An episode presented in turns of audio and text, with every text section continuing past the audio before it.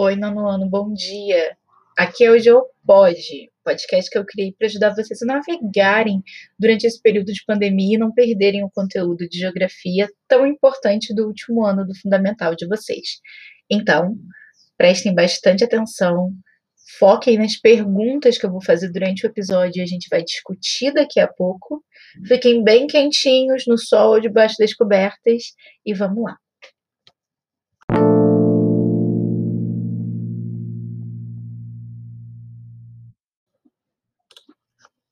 As duas grandes guerras do século XX deixaram um saldo de milhões de vítimas, tornando clara a necessidade de meios efetivos em escala mundial para assegurar a paz e promover a dignidade humana.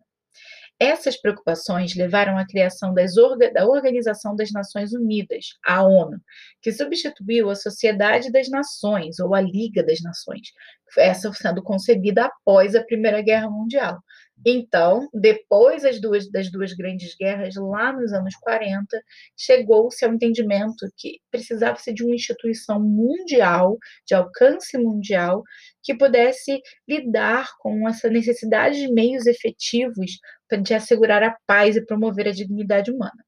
Aí surgiu a ONU.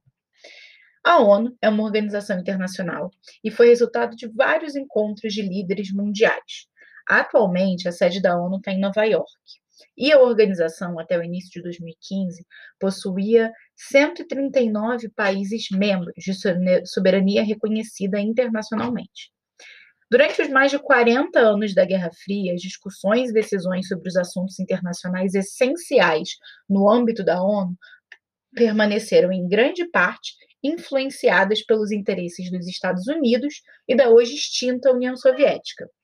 E a partir da década de 90, com a desmontagem da velha. Desmontagem? Um desmonte da velha ordem mundial baseada na bipolaridade, ou seja, Estados Unidos União Soviética, a ONU defrontou-se com novos desafios.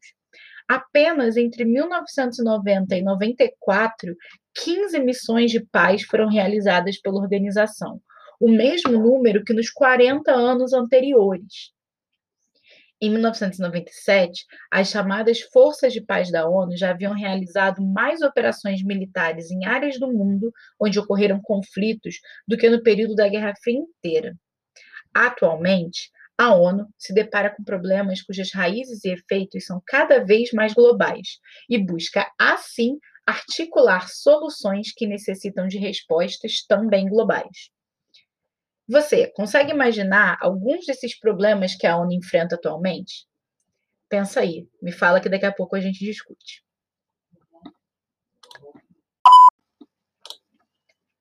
O Brasil é um dos 51 países membros fundadores da ONU, isso lá em 1945.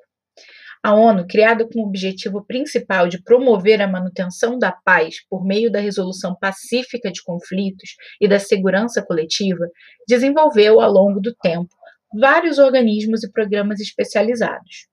A organização é composta por seis órgãos principais dos POM. Ah.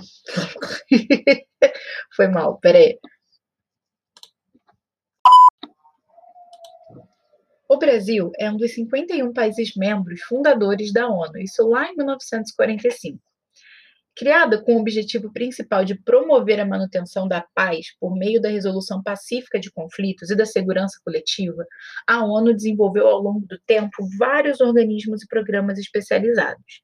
A organização é composta por seis órgãos principais: a Assembleia Geral, que toma as decisões ou determinações, o Conselho de Segurança, o Conselho Econômico e Social, o Conselho de Tutela, a Corte Internacional de Justiça e o Secretariado Geral, sendo esse último responsável por administrar todo o aparato da organização, tendo que, entre outras responsabilidades, articular e representar as atividades propostas nos organismos e programas especializados. Mais uma pergunta: você sabe qual país é o maior responsável por enviar soldados para as missões de paz da ONU pelo mundo?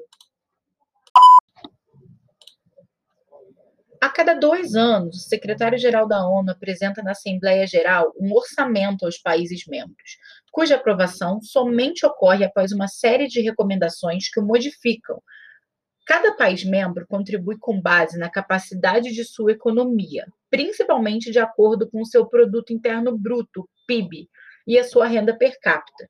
Ou seja, o valor em moeda corrente, geralmente o dólar, que se nós dividirmos o PIB por, cada pessoa tem para si. Então, a renda per capita é o valor do PIB dividido por indivíduos do país, ok? Desse modo, o orçamento da ONU também reflete a desigualdade econômica mundial, com a maior participação dos países ricos e das economias mais fortes do mundo. Ah, um reflexo disso é como a maioria da, dos encontros da ONU, a sede e os conselhos todos ficam localizados em cidades ou nos Estados Unidos ou na Europa, né? predominantemente no hemisfério norte. São os países uh, que mais contribuem economicamente, no caso. Existem diversas organizações internacionais de apoio e auxílio financeiro econômico e social, auxílio é, financeiro, econômico e social aos países que são apoiados pela ONU, mas não são geridos por esta. Dentre essas organizações, nós podemos citar o Fundo Monetário Internacional, o Banco Mundial e a Organização Mundial do Comércio. Atualmente, existem várias organizações internacionais privadas cujo funcionamento e atuação ocorrem independentemente dos estados. Um exemplo é a FIFA, de forma semelhante às organizações internacionais privadas, as organizações não governamentais, as famosas ONGs, atuam sem fins lucrativos. Elas são criadas pela, pela sociedade civil e as ONGs realizam ações com o objetivo de complementar em diversas áreas, educação, saúde, ajuda humanitária, meio ambiente, etc., o trabalho dos estados e das organizações internacionais de caráter mundial ou regional. Com esses recursos financeiros obtidos por meio de doações, entidades privadas ou mesmo a partir da colaboração de estados, as ONGs tendem a dedicar-se a assuntos específicos. Alguns exemplos são o Greenpeace, que busca conscientizar a opinião pública para os problemas ambientais, a Cruz Vermelha, que presta assistência a populações em áreas de desastre natural e guerras, a Médicos Sem Fronteiras, que leva cuidados médicos a populações marginais empobrecidas, e a Anistia Internacional, que desenvolve várias ações voltadas à proteção dos direitos humanos. A Anistia Internacional, inclusive, que oferece diversos cursos gratuitos com certificados em sua página da internet. Tem um curso aberto sobre introdução de direitos humanos, que é de uma hora e meia. É, eu levei menos tempo que isso, tá? A gente leva um pouco menos do que uma hora e meia para fazer e oferece um certificado e é bem legal sobre uh, traz bastante explicação do que são direitos humanos e como nós temos acesso e direito mesmo a eles. Além das organizações internacionais mundiais, nós temos organizações internacionais regionais, também conhecidas como blocos econômicos. Esses blocos econômicos podem agrupar países de um mesmo continente, numa escala continental, de parte dele, uma escala subcontinental, ou mesmo de diferentes continentes, intercontinental. Esse tipo de organização resulta de tratados internacionais, intergovernamentais ou multilaterais. Isso é, tratados assinados por governos de vários estados. Dependendo da organização da qual participam, os objetivos variam. Eles podem ser de ordem política, social, cultural, jurídica, militar, econômica, entre outras. Alguns dos blocos econômicos mais famosos do mundo são o NAFTA, que é o Acordo de Livre Comércio da América do Norte, a Aliança do Pacífico, que é uma, das, que é uma área de integração comercial que pretende avançar até a livre circulação de bens e serviços e capitais e pessoas, o Mercosul, Mercado Comum do Sul, a APEC, Cooperação Econômica da Ásia e do Pacífico, a SEI, que é a Comunidade dos Estados Independentes, o que era antigamente a União Soviética, e a União Europeia, que é a mais conhecida. Mais uma pergunta. Vocês sabem o que foi o Brexit, que é a saída do Reino Unido da União Europeia?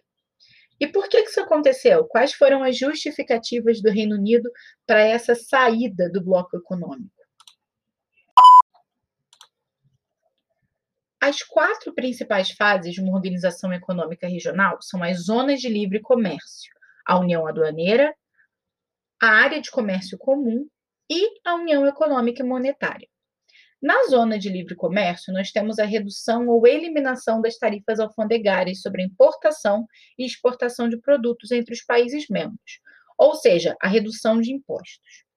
Já na União Aduaneira, é, nós temos características muito parecidas à zona de livre comércio, porém ainda incluímos uma tarifa comum externa aos países não membros, que negociam com um bloco. Então, economicamente, eles funcionam como um só. O mercado comum prevê o livre comércio e eliminação de todas as faixas, de todas as tarifas alfandegárias e cotas de importação, além da livre circulação de pessoas, capitais e serviços entre os países membros. O Mercosul, por mais que seja chamado Mercado Comum do Sul, ele não inclui todas essas eliminações, tá? É, inclui eliminações, fica, fica redundante.